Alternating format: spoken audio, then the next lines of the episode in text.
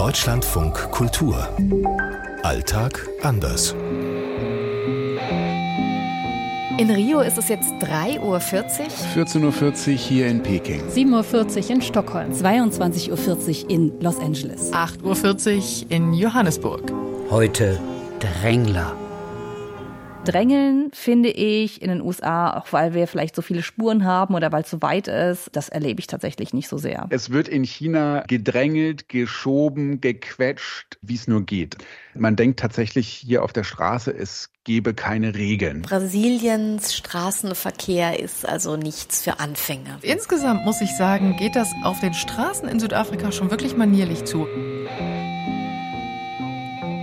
Tatsächlich gilt das für ganz Skandinavien. Es ist so entspannt, hier Auto zu fahren. Also die Autofahrer haben die besten Manieren. Man zuckelt ja hier mit maximal 110 Stundenkilometern auf den sogenannten Autobahnen.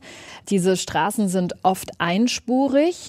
So drei Kilometer wird die Straße dann mal zweispurig, dass man dann doch vielleicht am Traktor vorbeifahren kann. Aber dass irgendwie einer einem so hinten draufhängt und rupt und irgendwie nervös wird und sowas, das erlebe ich hier eigentlich überhaupt nicht. In den USA gibt es ja kein Rechtsfahrgebot wie in Deutschland. Der Langsamste muss quasi nicht rechts fahren, damit ich links überholen kann. Deswegen gibt es hier aus meiner Sicht viel, viel weniger Drängler. Ich fühle mich hier nicht so gehetzt, dass jemand hinter mir fährt und Lichthupe macht. Das habe ich ehrlich gesagt so auch noch nie erlebt.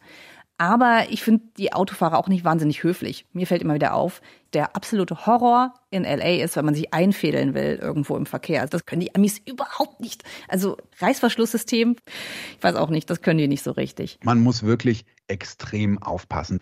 Die Chinesinnen und Chinesen scheren einfach aus einer Einfahrt in den fließenden Verkehr ein, ohne zu gucken. Die fahren auf, die überholen rechts, die hupen die ganze Zeit. Man muss tatsächlich immer einen Rundumblick haben und muss hier mit allem rechnen. Ich staune immer wieder, wie diszipliniert die Menschen sind, wenn bei den ewigen Stromabschaltungen dann halt einfach keine Ampel funktioniert und man trotzdem vorwärts kommt. Aber natürlich gibt's auch in Südafrika Drängler und die können schon auch nerven. Die sogenannten Mini-Taxis. Die fahren, als gäbe es keinen Morgen. Also die wechseln die Spur ohne zu blinken. Die fahren immer schneller, als sie dürfen. Die fahren über die Ampel, wenn sie noch rot ist.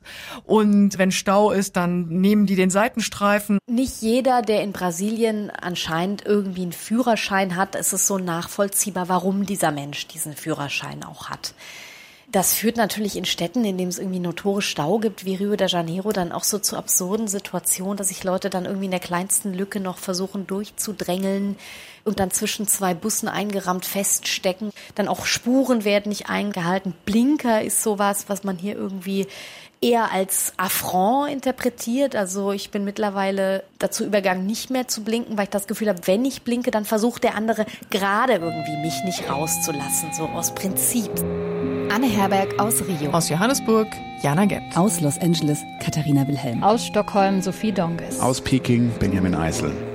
Die Chinesinnen und Chinesen, die hier irgendwie bedrängelt werden oder abgedrängt werden, sei es auf einem Rad oder sei es im Auto, in den meisten Fällen sind die Leute nicht sauer.